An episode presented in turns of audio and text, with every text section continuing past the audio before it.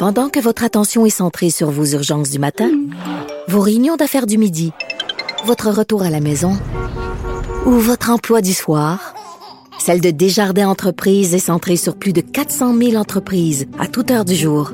Grâce à notre connaissance des secteurs d'activité et à notre accompagnement spécialisé, nous aidons les entrepreneurs à relever chaque défi pour qu'ils puissent rester centrés sur ce qui compte, le développement de leur entreprise.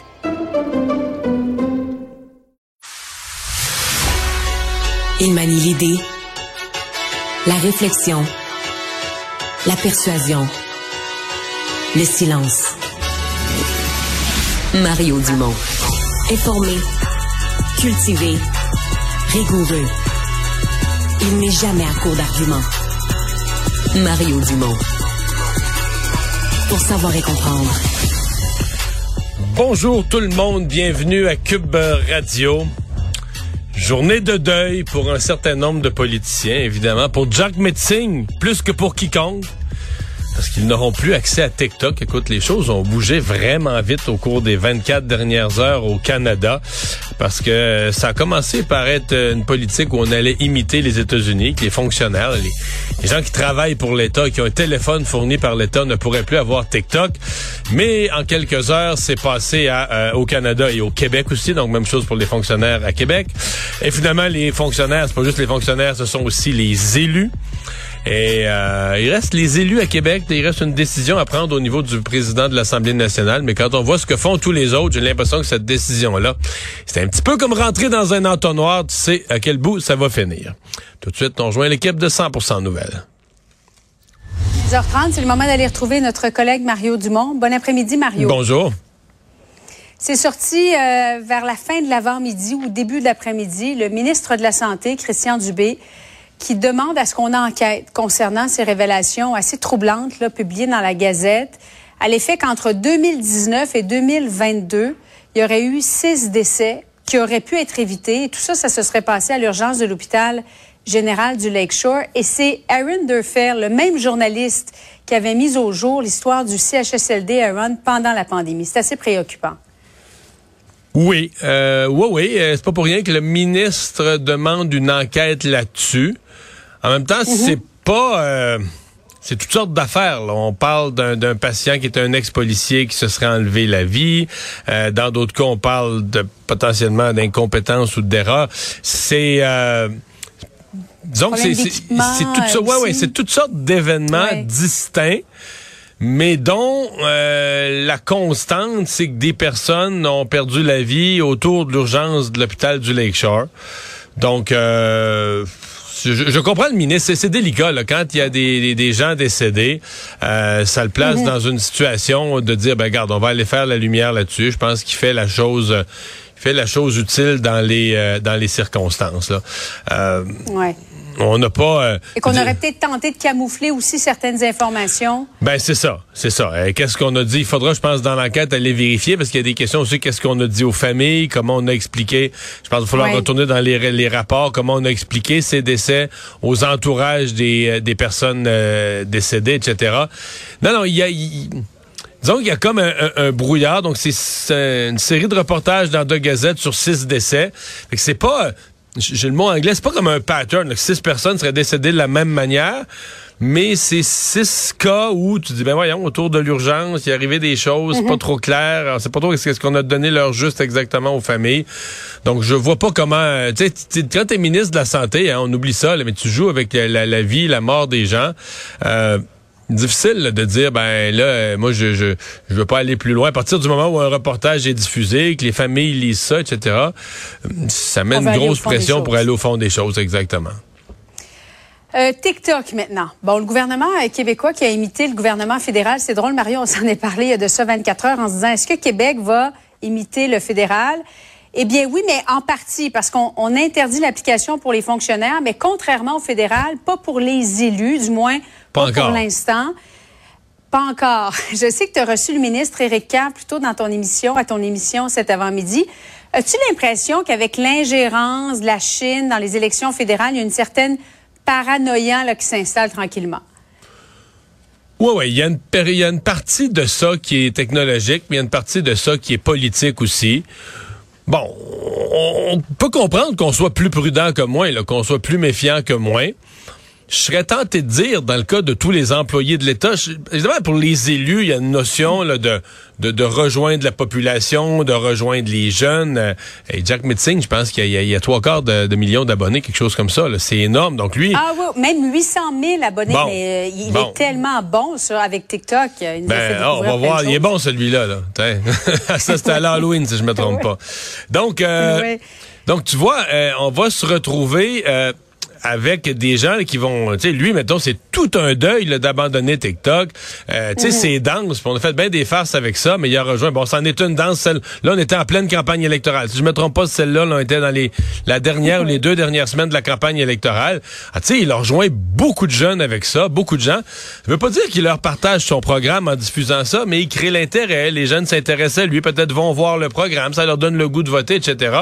Alors, ça va être un gros deuil de s'en euh, de s'en défaire. Il y a pas de doute les fonctionnaires, tu sais, c'est pas nécessaire. On te fournit un travail, on te fournit un, téléphone cellulaire pour ton, ton travail. T'as pas mhm. vraiment besoin de TikTok, sincèrement. Euh, c'est strictement, pour à 99% c'est ludique. Tu peux voir des petites vidéos, des gens qui dansent, des recettes des, des, des trucs, des farces. Fait que tu sais, c'est pas euh, c'est pas comme si on les privait d'un outil essentiel de travail. Donc oui, il y a une partie qui est politique, puis oui, il y a une partie qui est technologique, puis je vois pas comment. Tu sais, parce qu'on on a voulu respecter l'autonomie de l'Assemblée nationale. On dit la décision pour les députés de l'Assemblée nationale doit se prendre autour du président avec le, le bureau de l'Assemblée nationale. Il faut respecter la procédure. Ben, toi et moi, je vois pas je vois pas cette décision-là où est-ce qu'elle pourrait aller autre qu'à même dans le même. Tu t'es comme, comme pris dans un entonnoir, là. tout s'en va à la même place. Euh, euh, fédéral a agi comme ça. Euh, le Québec a fait la même chose pour ses fonctionnaires. Et que là, les députés diraient, nous, on va continuer à utiliser TikTok. je vois pas vraiment. Je pense qu'on essaie juste de respecter le processus puis de pas empiéter sur le, le pouvoir du président de l'Assemblée nationale puis des députés. Mais c'est plus procédural qu'un vrai suspense sur qu'est-ce que va être la décision à la fin au fédéral, est-ce qu'on est qu'on essaie, Mario, bon, question tout bonnement, là, faire diversion en disant on interdit TikTok, c'est réglé. Alors, pour ce qui est de l'ingérence de la Chine aux dernières élections 2019-2021, c'est clair, ça ne pourra pas se reproduire. On prend, les, on prend au grand mot les grands moyens. Oui, il y a peut-être ça, donne en même temps. Il y a peut-être un peu de ça, mais en même temps, euh, tu sais, la Commission européenne venait tout juste de prendre la décision. Donc, est-ce qu'on est plus en réaction à la crise parallèle sur l'ingérence Parce que je pense pas que parce qu'on a banni TikTok des, cellulaires des fonctionnaires, ça va calmer la crise euh, de, l'ingérence de, la Chine dans les élections, puis ça va calmer la crise autour de M. Trudeau. Là. Si quelqu'un a espéré ça, ça me paraît de l'illusion. Je pense plus sincèrement que le Canada a été comme entraîné à accélérer. C'est une réflexion qui était en cours. le Canada a été entraîné à accélérer sa réflexion et sa prise de décision par le fait que les États-Unis, l'Europe, puis on s'est fait prendre dans quelques dossiers comme Huawei et autres à se faire dire le Canada, on est très en retard. Les autres ont décidé, ça fait six mois, un an. Puis au Canada, on réfléchit encore. Alors là, je pense qu'on voulait, on voulait être au même rythme que les autres. Mario, concernant l'ingérence de la Chine, il y a le comité euh, sur les procédures, là, qui, euh, comité de procédure qui va se réunir demain à Ottawa, probablement jeudi aussi, pour ses travaux. Euh, la pression continue de monter, certainement, sur Justin Trudeau? Oui, mais là, il y a deux, il y a deux problèmes. Là, hein. Il y a le problème de la, nouveauté ce matin du Globe and Mail que la Chine se mhm. serait intéressée à, la politique euh, canadienne et à M. Trudeau euh, avant même qu'il soit élu. Parce que là, on a parlé, jusqu'à aujourd'hui, on parlait de l'élection de 2019, un peu comme point de, départ de l'ingérence. Maintenant, on dit non, non, dès que Justin Trudeau est devenu chef du Parti libéral, il y a des gens de la Chine qui se sont intéressés à lui, euh, notamment via des dons qui ont cherché à dire, OK, comment on pourrait aller faire des dons à la Fondation Trudeau? Euh, qui n'est pas de l'argent personnel qui va dans les poches de M. Trudeau. C'est la fondation pour différentes causes qui a été léguée au nom de son père, etc. Mais quand même, c'est une façon de, se rapprocher. Et là, euh, juste mettre les choses plus compliquées, les conservateurs hier ont sorti un communiqué, et j'avoue qu'ils ont mis euh, ils ont mis le doigt sur quelque chose c'est que M. Rosenberg, celui dont on attend, on s'est parlé qu'il y a un comité euh, qui est en place pour surveiller l'intégrité de nos élections et qui devrait faire rapport d'ici mhm. quelques semaines. M. Trudeau essaie de rassurer les gens en nous promettant ce rapport-là. C'est le comité de M. Rosenberg. M. Rosenberg a eu une belle carrière dans la fonction publique fédérale. C'est quelqu'un de, de bien, quelqu'un de crédible. Sauf que dans son CV, il a aussi été le directeur général de la Fondation Trudeau. Il a été directeur général de la Fondation Trudeau au moment où la Chine a fait les dons euh, douteux, mettons. Un million. Ouais. Ouais. Fait que là, tu dis, OK, est-ce que c'est la personne de la situation pour nous rassurer sur l'ingérence potentielle de la Chine dans la politique ou dans les élections au Canada? Pas sûr, pas sûr. Au niveau des apparences, c'est assez, euh, c'est assez inquiétant. Donc, c'est comme si pour M. Trudeau, là, ça, ça se complique, ça se rapproche de lui. Euh, on remonte plus loin dans le temps. Euh, son comité qui devait essayer d'éteindre le feu par un rapport perd de la crédibilité. C'est un moi, je trouve que c'est un dossier qui va pas bien. Et il est quand même aidé parce que tout ça sort, euh, bon, on sort tous les jours un peu là, dans, dans le Globe and Mail, mhm. mais tout ça sort dans des semaines où la Chambre des communes ne siège pas. C'est les deux semaines de relâche parlementaire. À partir du moment, à partir de la semaine prochaine, euh, la, la, Chambre des communes va siéger. Donc, euh, M. Trudeau va être interpellé quotidiennement sur ces questions-là. La pression de l'opposition risque d'être assez vive. Le Parti libéral du Québec veut se redéfinir. Mario, c'est Jonathan Trudeau euh, au 98.5 qui nous a appris ce matin que le parti avait engagé André Pratt. Mais Jonathan a dit, je l'apprends probablement aux élus, aux, membres du parti. On va écouter, euh, j'ai parlé tout à l'heure à Marc Tanguy, le chef intérimaire du Parti libéral du Québec. On va écouter un extrait.